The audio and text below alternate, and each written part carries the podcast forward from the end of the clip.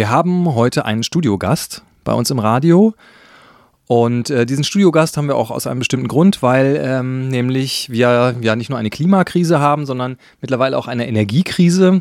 So wird es zumindest in den offiziellen Medien bezeichnet. Und äh, in diesem Zusammenhang äh, geht es ganz viel um Gasknappheit und um LNG und LNG-Terminals. Was das genau ist, was sich dahinter verbirgt, LNG vielleicht nochmal ganz kurz gesagt, ist Flüssiggas. Darum geht es jetzt gleich mit unserem Studiogast. Vielleicht magst du dich kurz vorstellen. Ja, hallo, schönen guten Abend. Mein Name ist Norbert Pralo. Ich bin vom Klimabündnis gegen LNG aus Brunsbüttel.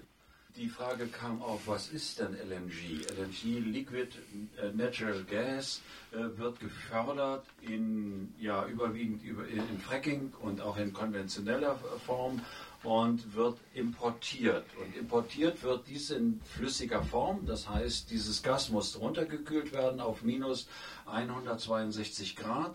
Dafür werden etwa 20 Prozent des Energieinhalts benötigt, um diese Temperatur zu erreichen. Dann wird dieses flüssige Produkt in große Tankschiffe geladen und quer über unsere Ozeane geschippert.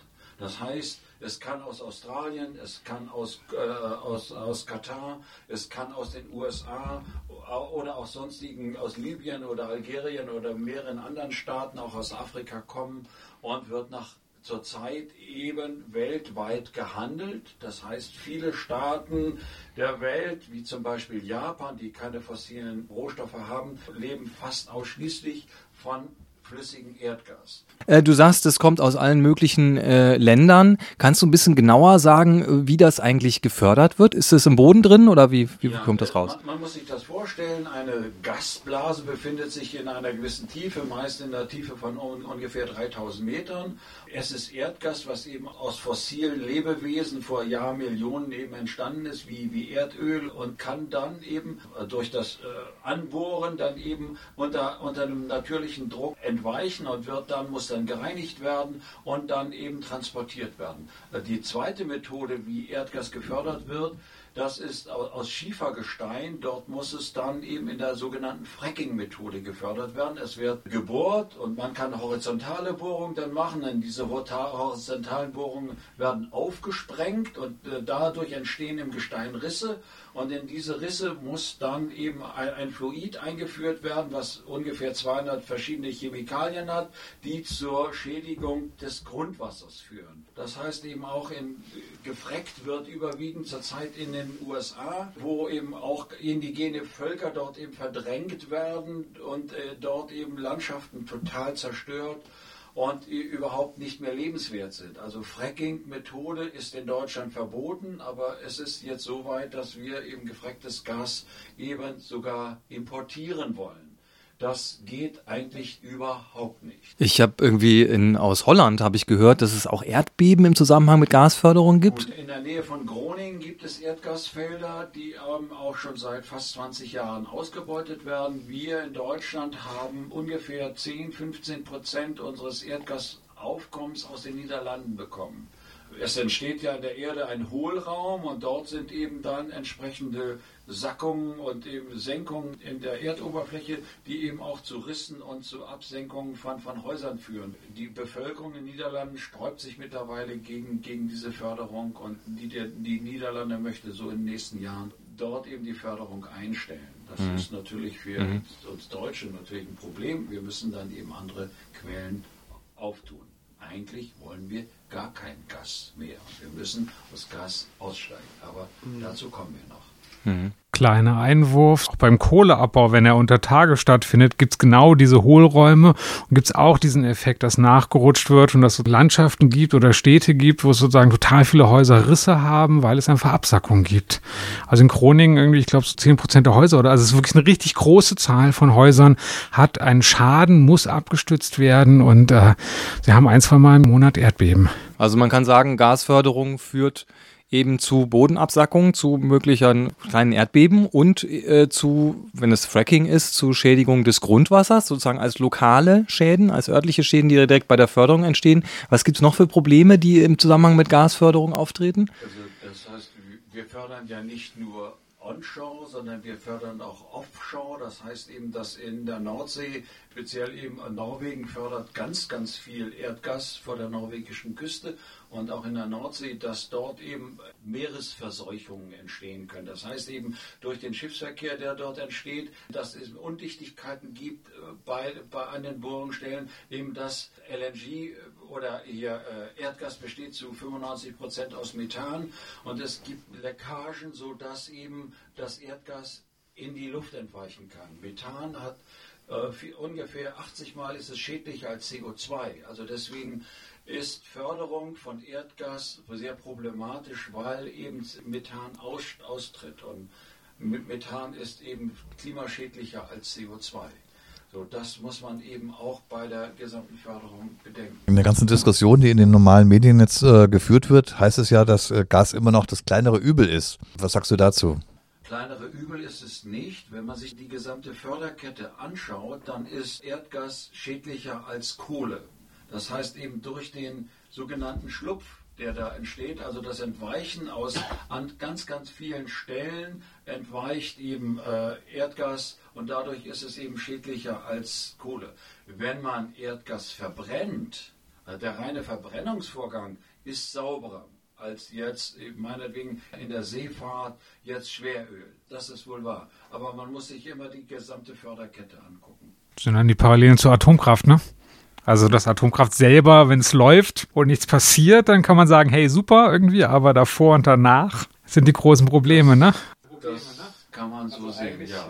Das wird ja immer dann nur eben, was weiß ich, LNG heißt es eben auch, sollte im Schwerlastverkehr eingesetzt werden, dass man dann eben die Lieferfahrzeuge nachts durch die Stadt fahren lassen kann, weil die dann eben leiser sind als ein normaler Dieselmotor. Aber das kann kein Argument für Gasantriebe sein. Das was, einfach nicht sein. Das schließt die Frage an, genau. Also wofür möchte Deutschland, die deutsche Regierung, dieses LNG konkret nutzen?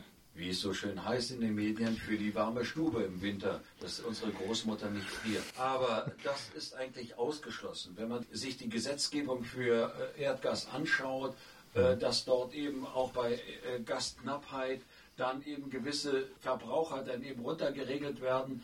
Das ist eben die warme Stube, sprich der private Nutzer ist der Letzte, der eben vom Netz gehen würde.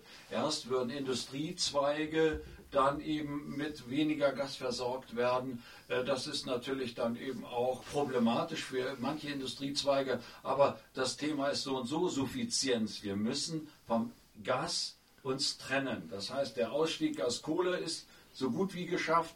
Der Ausstieg aus Atom ist hoffentlich auch geschafft, auch wenn wir die Diskussion, die wir jetzt führen, die eigentlich überflüssig ist, aber sie wird nun einmal geführt, um dort eben jetzt eine Stromknappheit, die eben auch prognostiziert wird, dem abzuwenden, was mit den Atomkraftwerken nicht machbar ist.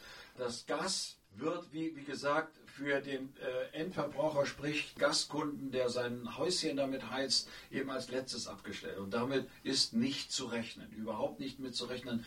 Das, was wir an Gas importieren, ist wohl etwa 30 Prozent weniger, als wir durch das russische Gas erhalten. Aber man ist ja bemüht, wie Herr Habeck eben weltweit unterwegs ist, eben um Gas einzukaufen, was verdammt schwierig ist und ihm auch nicht so gelingt, wie eigentlich in den Medien suggeriert wird. Wenn man zum Beispiel den Fall sieht, dass Herr Habeck in Katar unterwegs war und dort eben mehr oder weniger Verträge unterzeichnen wollte, dass Katar uns kurzfristig Gas liefern kann. Das ist nicht der Fall. Katar mhm. ist erst in der Lage, ab 2026 zu liefern und dann nicht aus Katar, sondern aus den USA dann entsprechend gefrecktes Gas. Über Katar. Okay. Katar hat Anteile in, in ah. Corpus Christi. Okay. Corpus Christi ist in Texas ein Exportterminal, wo Katar 70 Prozent hält. Und dort ist Katar erst in der Lage, dann eben ab 26 liefern zu können. In Katar müssten erst Erdgasquellen erschlossen werden. Und das ist sehr aufwendig und langwierig. Also da kann Katar gar nicht liefern. Das zweite Problem ist Kanada. Scholz und Habeck sind jetzt vor 14 Tagen gerade in Kanada gewesen, auch mit der Bitte dort eben, äh, dass Erdgas geliefert wird. Auch das hat Herr Trudeau mehr oder weniger wie eine heiße Kartoffel behandelt, weil äh, auch die Bevölkerung dort gegen das Frecken und auch gegen die Erdgasförderung ist und er in, im Inland eben erhebliche Probleme hat, äh, dort Erdgas fördern zu können. Es gibt dort eben ein LNG-Terminal, was gebaut werden soll, Goldboro, wo eben auch Garantien von Deutschland erwartet werden, dass das überhaupt äh, dort eben gebaut werden kann. Auch das ist alles auf tönernen Füßen. Also dort, Katar, Kanada, ist kein sicherer Lieferant. So, deswegen, wo wird LNG zurzeit eingekauft? Auf dem sogenannten Spotmarkt. 30 Prozent des gehandelten Erdgas ist mehr oder weniger auf dem Spotmarkt handel, handelbar. 60 Prozent oder zwei Drittel sind in festen Verträgen, die überwiegend von, von Japan und auch anderen ostasiatischen Staaten mehr oder weniger gehalten werden. Auf dem Spotmarkt haben bis jetzt Pakistan, Thailand, Kambodscha, Vietnam, eben ostasiatische kleinere Staaten eben das LNG eingekauft und immer in dem Moment, wenn der Preis niedrig war, dann haben diese Staaten zugeschlagen. Dieser Spotmarkt wird zurzeit von Europa aufgekauft. Deswegen haben wir zurzeit gefüllte Speicher. Das LNG wird dann angelandet in Dünkirchen in Frankreich, in Zeebrücken in, in Belgien und in Rotterdam in den Niederlanden. Zum Beispiel, jetzt ist der Fall, dass wir überwiegend Gas aus Frankreich bekommen und unsere Gaskraftwerke betreiben zu können und liefern den erzeugten Strom nach Frankreich, weil die Franzosen eben nur weniger als, äh, als die Hälfte an ihren Atomkraftwerken laufen hat. Es ist eine ja. total paradoxe Situation, die dort ja. eben abläuft. Wir haben keine Stromknappheit, sondern wir haben eine Gasknappheit. Nur die mhm. Stromknappheit kann im, im Winter eben entstehen, weil der Deutsche ja klug ist und vorbaut und sich einen Heizlüfter gekauft hat. Und wenn Millionen im Winter eben dann anstatt über Gas die, Wohnung warm kriegen, dann teuer ihr über Strom mit einem Heizlüfter ihre Wohnung warm kriegen wollen, dann kann es schon sein, dass wir eine Stromknappheit haben. Aber der Stresstest mhm. sagt auch, dass wir dort eben wohl kaum Probleme bekommen können. Es könnte mal sein, dass mal für eine Stunde vielleicht der Strom ausfällt, aber dass er länger, längerzeitig, das ist, das ist nicht zu erwarten. Okay. Also du hast äh, den Spotmarkt erwähnt und äh, die hohen Preise. Ja, da fällt mir ein, äh, das Thema Gerechtigkeit natürlich auch. Deutschland ist ja ein sehr reiches Land und kann wahrscheinlich relativ easy nochmal auch einen hohen Preis zahlen für Gas. Äh, andere Länder haben aber natürlich eine die globalen Bedingungen sind ja ähnlich. Also es gibt überall wenig zu kaufen gerade. Das heißt, der Preis ist überall hoch. Und die gucken dann wahrscheinlich in die Röhre, oder? Man sich nur vorstellt, wie dort Geld verdient wird. Eine Schiffsladung LNG wird in den USA für 60 Millionen Euro eingekauft und in Europa für 275 Millionen Euro verkauft. Es ist eine Gewinnspanne von 150 Millionen Euro in einer Schiffsladung. Wow. Auch wenn man sich vorstellt, die wirklich ärmere Länder schauen in die Röhre und es geht ja nur wirklich darum, dass wir unseren Wohlstand dort eben halten. Es, mhm. Klimagerechtigkeit ist überhaupt kein Thema. Mhm. Also das heißt, wir wollen nur unseren Wohlstand erhalten. Es geht nur um die Gewinne von unseren, unser, unseren Großkonzernen, sprich unseren Energielieferanten, E.ON, ja. Äh, was weiß ich, BNBW, RWE und äh, Vattenfall, die dort eben auf diesem Markt tätig sind. Vattenfall nicht ganz so stark wie die anderen drei. Wie ist denn jetzt die Situation bei euch in Brunsbüttel vor Ort? Kannst du das nochmal schildern? Zum einen, was da konkret geplant ist, aber auch wie die Stimmung in der Bevölkerung, wie du die wahrnimmst? Also zur Bevölkerung kann ich sagen, dass die pro LNG eingestellt sind, weil Dithmarschen ist eine Region, in der ist Arbeit knapp und man hat dort ihnen versprochen, durch den Bau von, LN, von dem LNG-Terminal, dass äh, man dort eben Arbeitsplätze generiert. Also es heißt, allein schon durch die Ankündigung, dass dort eben viele Betriebe äh, sich auf den Weg machen, in Brunsbüttel dann eben ihren Be Betriebsstandsort eben aufzubauen. Mhm. So, dass aber direkte Anwohner an dem Terminal sagen, ihre Grundstücke haben den Wert null. So, das Gefährdungspotenzial durch dieses LNG-Terminal ist natürlich groß. Wenn man sich vorstellt, es ist eine Gemengelage, die ist wirklich diffizil. Auf der einen Seite haben wir die Elbe, die sehr stark befahren ist, wo dann eben nautische Probleme entstehen können, wo Kollisionsgefahr dort besteht. Direkt neben diesem LNG-Terminal und sprich auch dieser schwimmenden Einheit der FSRU, wie man so ein Schiff nennt, Floating Storage and Regasification Units, die liegt mehr oder weniger im Einfahrtsbereich zum Nordostseekanal. So, oh. eine der okay. meistbefahrenen Schifffahrtsstraßen der Welt. So, das ist problematisch. Auf der einen, auf der anderen Seite befindet sich ein abgeschaltetes Atomkraftwerk mit einem nicht genehmigten Zwischenlager. In diesem nicht genehmigten Zwischenlager befinden sich 21 Kastoren.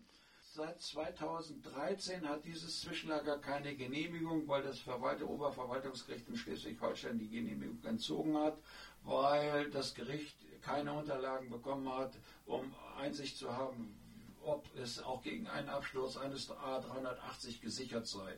Das wurde verweigert. Daraufhin hat äh, das Gericht gesagt, wenn wir die Einsicht in diese Unterlagen nicht bekommen, die ja auch geheim sind, dann entziehen wir dem Zwischenlager die Genehmigung. Das hat bis jetzt auch noch keine, keine Genehmigung wieder, dieses Zwischenlager. Seit 2013 wird daran gearbeitet, um die Genehmigung zu bekommen. Zu der Zeit war Herr Habeck noch Umweltminister in Schleswig-Holstein er hat dort einen sehr guten Trick gehabt. Er hat das Zwischenlager umbenannt in Bereitstellungslager und dieses Bereitstellungslager bekommt dann alle drei Jahre dann eben eine neue Genehmigung. Mhm. Wir wissen nicht, vielleicht für die nächsten 100 Jahre. Mhm. Wir wissen nicht, wann wir das Endlager haben, aber das ist ein anderes Thema. Ja. Auf der zweiten Seite gibt es einen Chemcoast Park, das sind zwölf Chemiebetriebe, die diffizile chemische Produkte herstellen. Aha. Auf der letzten Seite, auf der vierten Seite gibt es dann eben eine Müllverbrennungsanlage, ein ähnlicher Bautyp wie der vor gut anderthalb Jahren in Leverkusen in die Luft geflogen ist. Also es ist dort eben eine Gemengelage, die ist es ist eine, eine explosive Mischung, kann man eine sagen. Eine explosive Mischung. Man mhm. kann aber man muss sagen, es wird dort nicht nur ein LNG-Terminal gebaut mit drei, gut 330.000 Kubikmeter LNG, sondern RWE baut dort zuzüglich einen Tank mit 300.000 Kubikmeter Ammoniak. Ernsthaft? Ernsthaft und dann eben nicht weit davon ist dann eben noch das, äh, die FSRU mit auch gut 180 bis 250.000 Kubikmeter LNG. Also es ist dort eben ja äh, schwierig. Aber mhm. wenn man sich Wilhelmshaven anguckt, ist das eben die kriegen zwei FSRUs und kriegen ein Ammoniak-Terminal, kriegen ein LNG-Terminal. Dort ist es ähnlich. Dort wird eben auch noch Rohöl angelandet und Benzinprodukte dort eben, Derivate dort eben gehandelt. Mhm. Auch Wilhelmshaven hat Chemie und, und, und. Es ist schwierig. Genau Brunsbüttel Quatsch, Stade, Entschuldigung, Stade als, als dritter Standort. Dort soll eben auch eine FSRU, die liegt noch näher an der Fahrrinne dran mhm. als, als in Brunsbüttel. Die Fahrrinne der, der Elbe ist nur 400 Meter breit, die Schiffe sind etwa 400 Meter lang, müsste in dieser Fahrrinne wenden. Bei laufendem Verkehr kommen immer auf der Tidewelle kommen zwei bis drei große Containerschiffe nach Hamburg rein, auch raus. Die können sich nur an zwei Stellen begegnen, weil die Fahrrinne nicht breit genug ist. Also es ist nautisch problematisch. Es ist, das Wetter ist nicht immer schön, sondern es gibt auch mal ein bisschen unruhiges Wetter und dann eben so ein Schiff mit einer riesengroßen Lateralfläche ist dann eben schwierig, auch im Wind, Wind mhm. zu handeln. Okay. Das Gefährdungspotenzial ist groß. Wenn man sich vorstellt, ein LNG-Tanker hat den Energieinhalt von etwa 10 Hiroshima-Bomben. So, LNG wird gefährlich, wenn es austritt aus seinem tiefgefrorenen Zustand von minus 162 Grad, verdampft es in der warmen Umgebung sehr schnell und wenn man eben einen äh, Anreicherungsgrad von 15 Prozent in der Umgebungsluft hat, dann ist es explosiv. Okay. Das gibt das sogenannte Poolfeuer. Wenn eben das Feuer am Rand beginnt, dann läuft es vom Rand her zur Mitte hin und mhm. kann dann eben verheerende Folgen haben. Ja. Ammoniak, das war das, was im, äh, im Libanon auch hochgegangen ist. Also so ist sozusagen Grundlage für Düngemittel, deswegen sozusagen in den Industrieparks ja auch Yara die Düngemittel produzieren. Irgendwie Yara hat auch einen unheimlich hohen Energieverbrauch, habe ich irgendwo mal gelesen, ne? Also für Kunstdüngerherstellung. Yara wurde hier gerade erwähnt, ein norwegischer Düngemittelhersteller, einer größten weltweit, der in vielen Ländern eben äh, Fabriken unterhält und in Brunsbüttel ist eben auch eine äh, Firma von, von Jan, Standort von Yara. Es ist einer der fünftgrößten Einzelverbraucher Deutschlands. Die verbrauchen wow. etwa ein Prozent des gesamten ersten deutschen Erdgases. Okay. So, ja, das ist, aber äh, das bleibt nicht nur bei Yara, sondern auch alle anderen äh, Chemiestandorte äh, haben eben Erdgas eben als, äh, als äh, ja, sei es als Grundstoff oder auch für, für Erzeugung von Prozesswärme. So, das ist, ist das Problem. Also das, was Erdgas, was dort angeliefert wird, man spricht davon, dass es äh, etwa 5 Milliarden Kubikmeter pro Jahr sein können. Jahre allein braucht eine Milliarde Kubikmeter.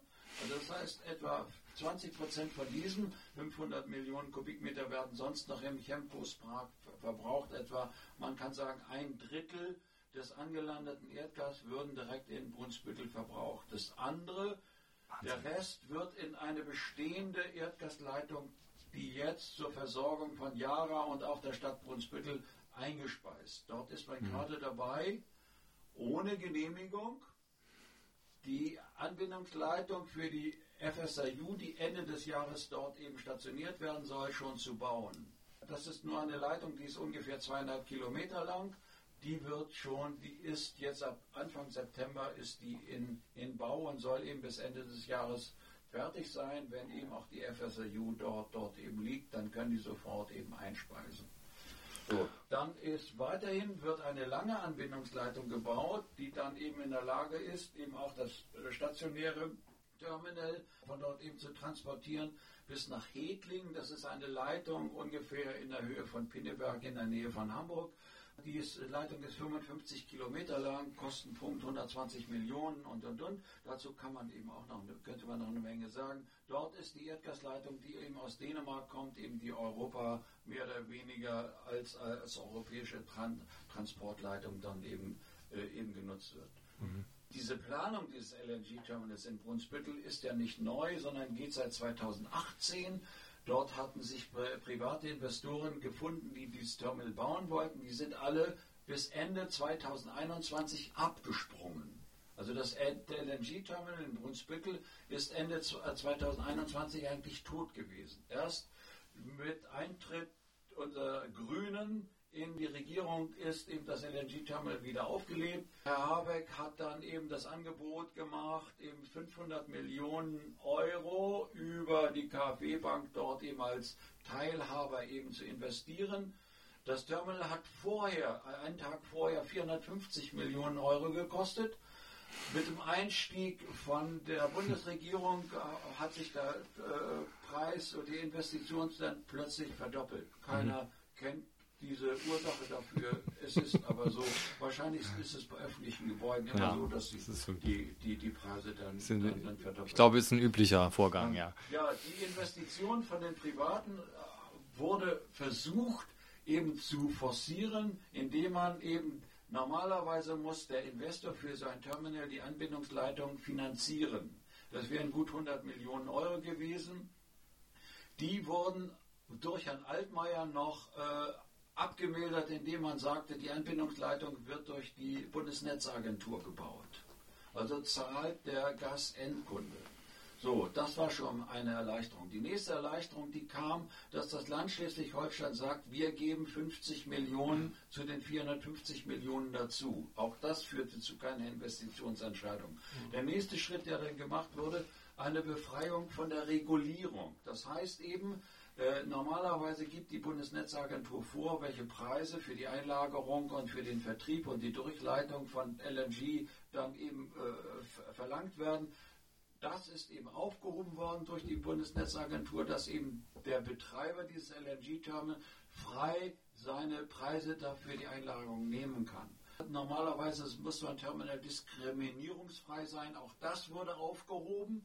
Das heißt eben, es konnten feste Kapazitäten gebucht werden. Das ist von Shell und von RWE dort eben in großen Stile gemacht worden über lange Zeiten, so dass nur noch etwa 10, 15 Prozent der Kapazität eben für den freien Markt überhaupt offen ist.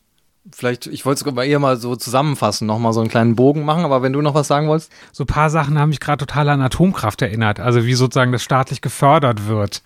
So die Wirtschaft gar nicht so ein Interesse hatte sozusagen, weil das Risiko nämlich groß war. Also hatte ich gerade so in dieser Auflistung, wie sozusagen so ein der rote Teppich ausgerollt wird, damit es gebaut wird. Also aber ist natürlich bei vielen neuen Technologien so, dass natürlich der Staat erstmal in Vorleistung geht oder da sozusagen ganz viel auch pusht, damit es irgendwie vorangeht. Ne? Das kann man, glaube ich, bei vielen anderen, genau, in vielen anderen Bereichen auch sehen. Ne? Kann man hier aber mhm. auch so sehen. Exemplarisch. Das Hauptargument, was so anfänglich dort war, um die Seefahrt sauber zu machen.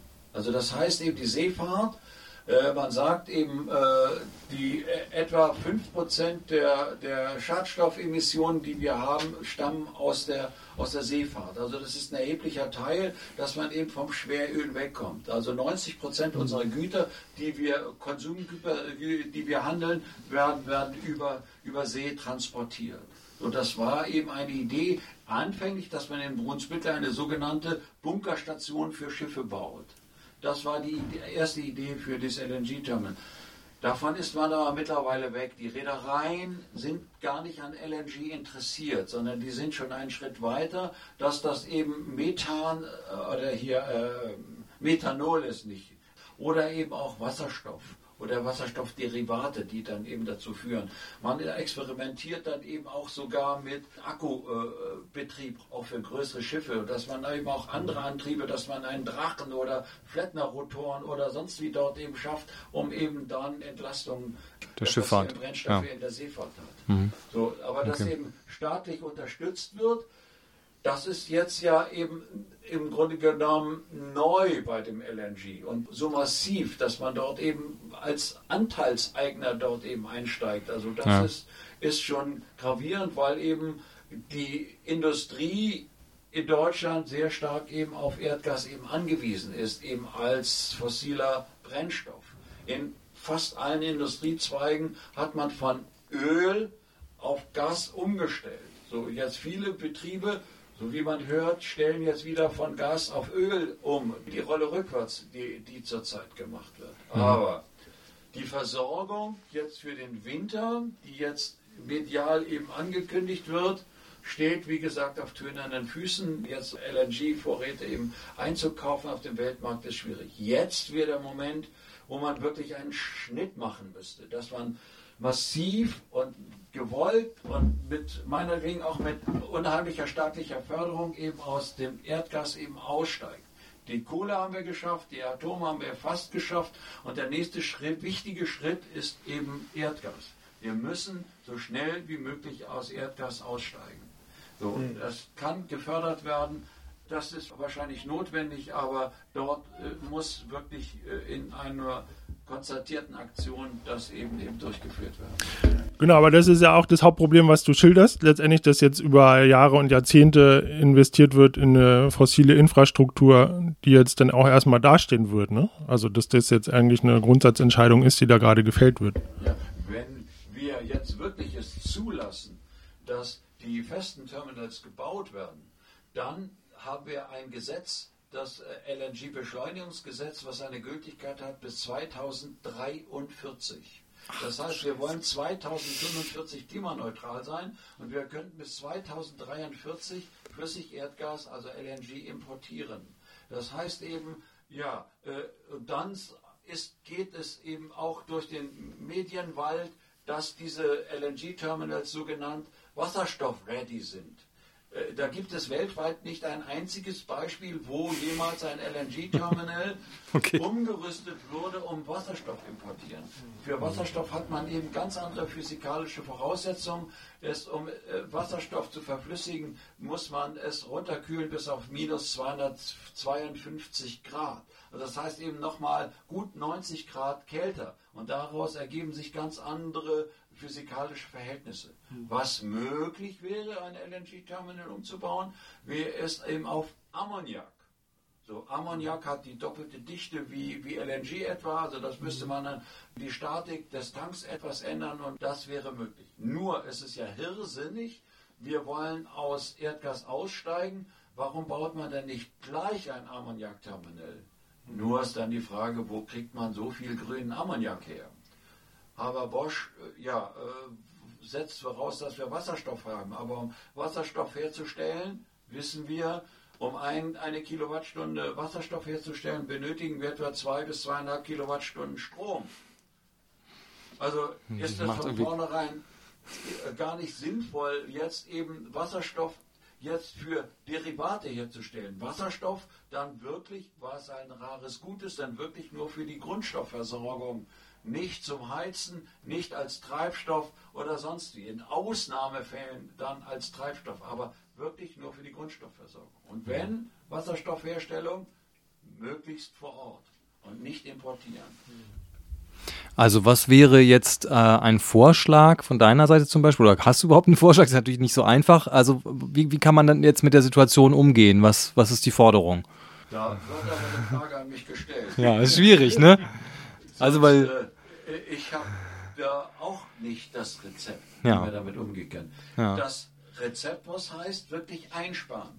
Das Wörtchen Suffizienz Effizienz kennt man, aber Suffizienz ist dann e-, eben ein bisschen schwieriger, da, damit umzugehen. Wir müssen einsparen, aber nicht nur zwangsmäßig, weil die Preise so hoch sind für das Erdgas, was auf uns zukommen wird, sondern weil wir den Klimaschutz eben vorantreiben würden. Deswegen müssten wir einsparen. Das ist der Grund, nicht genau. durch die hohen Preise. Ja. Wenn man sieht zu den Preisen, was mir gerade einfällt, ist die Gasumlage, die jetzt ab 1. Oktober kommen wird, mit der wunderschönen Zahl 2,419 Cent pro Kilowattstunde. Wenn man so eine Zahl mit drei Stellen hinterm Komma generieren will, muss man alle Randbedingungen aber sehr genau kennen. Wie lange, wie viele Kunden, wie, welche Mengen diese Zahl ist auch nur geschossen. Und ja. ich habe das Gefühl, um damit eine Genauigkeit, eine Exaktheit, eine Wissenschaftlichkeit eben vorzutäuschen. Also es ist keine Zahl, die sonst hätte man gesagt, zwei oder drei Cent, um, um dort irgendetwas zu sagen, aber nicht 2,419 Cent. Es ist unmöglich, was dort passiert. Ich bin auch nicht bereit, diese äh, Gasumlage zu zahlen um die Stützung von den Großkonzernen, sprich wie Uniper, dort eben zu finanzieren. Die haben, soweit ich äh, weiß, dort eben Verträge gemacht mit Gazprom über 35 Jahre und äh, hängen nun wirklich da, da drin.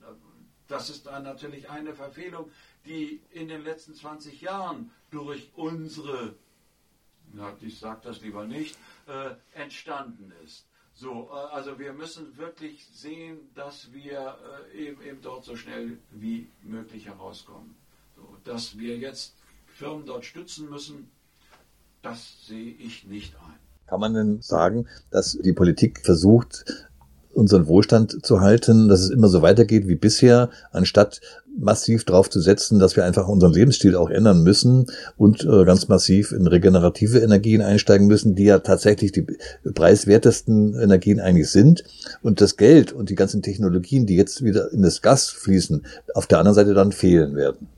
Äh, du hast ja schon die Lösung mehr oder weniger gesagt. Also es muss so passieren. Wir müssen aussteigen. Wir müssen in regenerativen Energien investieren. Das heißt eben, wenn wir es schaffen, 100 Milliarden für die Bundeswehr äh, zusammen zu kratzen, dann sind die 100 Milliarden, so wie die FFF zurzeit eben auch fordert, für, für den Aufbau oder Ausbau von regenerativen Energien eben auch notwendig und sinnvoll.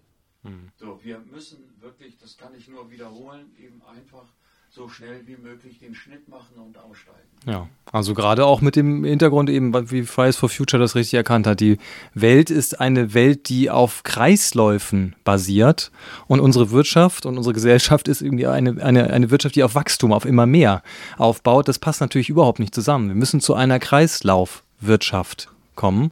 Das heißt, wir müssen eigentlich, also wenn es jetzt ganz, ganz konkret wird und es muss konkret werden, müssen wir ganz klare Vorgaben machen, uns gemeinsam überlegen, was wollen wir noch produzieren, was wollen wir uns leisten, was können wir uns leisten. Ne? Das ist auch eine Chance, sich solche Gedanken zu machen, was ist uns eigentlich wichtig. So ist es. Also der erste Schritt, der eben passieren müsste, aus Erdgas wird Kunststoff hergestellt. Also das heißt, der erste Schritt wäre wirklich, die Kunststoffproduktion runterzufahren. So, das wäre wär ein ganz wichtiger Schritt. Okay, dass wir Medikamente brauchen, wo wir auch noch Kohle oder Öl oder, oder auch Erdgas für brauchen.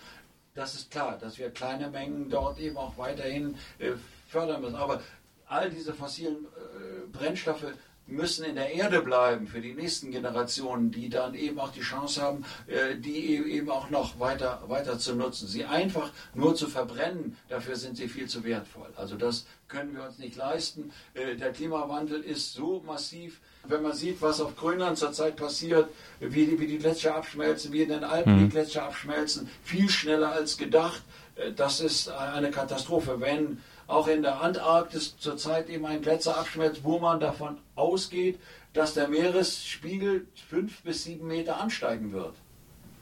Was weiß ich, zwei Drittel der Menschheit leben in Küstennähe. Was das bedeuten würde, das kann man sich überhaupt nicht vorstellen. Ja. Mein Wohnort liegt 22 Meter über Meeresspiegel. Ich würde dann ein Boot brauchen, um zum Einkaufen zu kommen. Ja. Das ist wohl, man, man, sagt, dass das nicht erst in den nächsten Jahrhunderten passiert, sondern dass das in diesem Jahrhundert noch so weit sein könnte, was man, ja. was man niemals, niemals vermutet mhm. hat. Ja, gut, ich glaube, ähm, das war jetzt sehr viel für unsere Hörerinnen und Hörer und für mich auf jeden Fall auch. Äh, wir machen jetzt erstmal einen Schnitt, würde ich sagen. Vielen Dank, dass du da warst. Ähm, vielleicht noch so als Abschluss, ähm, du hast jetzt sehr viel erzählt über den, über das sozusagen, wie, wie blöd das ist und so. Und es gibt ja auch, also es gab ja auch zum Beispiel ganz konkret in, in Brunsbüttel auch ein Camp gegen das LNG-Terminal. Ähm, gibt es irgendwie Möglichkeiten, sich da zu engagieren dagegen? Also wenn Leute da mitmachen wollen, wo würdest du die, wo würdest du die hinschicken? Oder zu Ende Gelände oder was ist? Wir haben jetzt vom Klimabündnis gegen LNG wirklich alle offiziellen Möglichkeiten genutzt. Das heißt eben von Stellungnahmen, Erörterungen, äh, Lobbygespräche, äh, jetzt Entscheider äh, gesprochen und und und und sind eigentlich an, einer, an einem Punkt angelangt, wo wir mit diesen Methoden, sprich mit den legalen Methoden, eigentlich keinen Erfolg mehr haben. So, das jetzt, du erwähntest schon, Klimacamp in Brunsbüttel, was im letzten Jahr stattgefunden hat, was medial sehr, sehr wirk wirkungsvoll war, aber hat an den Entscheidungen nichts verändert. Jetzt in diesem Sommer gab es ein Klimacamp in Hamburg, medial viel Aufmerksamkeit, das waren ja geile Aktionen dabei, die medial auch rüberkommen. Äh, nur leider äh, ist die Presse nicht in der Lage, dann wirklich tiefergründige Argumente dann eben auch, auch überhaupt zu hinterfragen und entsprechend eben auch mhm. zu veröffentlichen. Das ist das Problem, was wir momentan haben, dass die Medien jetzt wahrscheinlich so gepolt sind, dass dort eben äh, überhaupt die entsprechenden Probleme gar nicht entsprechend äh, rüberkommen. Ja, ja dafür, dafür haben wir dich ja heute im Studio gehabt, zum Beispiel was, als Gegenpunkt. Ja, was bleibt dann? So, es bleibt im Grunde genommen ziviler Ungehorsam, der kommen muss und massiv kommen muss. So, wir haben jetzt in nächster Zeit mehrere äh, Zusammenkünfte, um dort ja äh, drüber zu beratschlagen, wie, wie es weitergehen kann. Ja, vielen ja, Dank. Wie, wie, kann man sich einbringen? Ja, das ist schwierig. Also jeder, je, jeder hat, hat, hat dort so seine Möglichkeiten. Man kann sich vor das Brandenburger Tor stellen mit einem Schild in der Hand. Man, man kann im Kollegenkreis eben da, dafür werben. Man kann äh, sich entsprechend in Bürgerinitiativen zusammentun. Man, es gibt viele, viele Möglichkeiten dort, aber man muss laut sein. Auf jeden Fall und darf äh, sich nicht, äh, und es darf nicht einfach äh, so weitergehen wie wie bisher. Auch unsere Regierung muss merken, dass es dort Widerstand gibt und dass wir äh, nicht mit allem einverstanden sind, was dort gehabt hat. Es geht nicht um die warme Stube. Das ist ein gutes Schlusswort. Vielen Dank.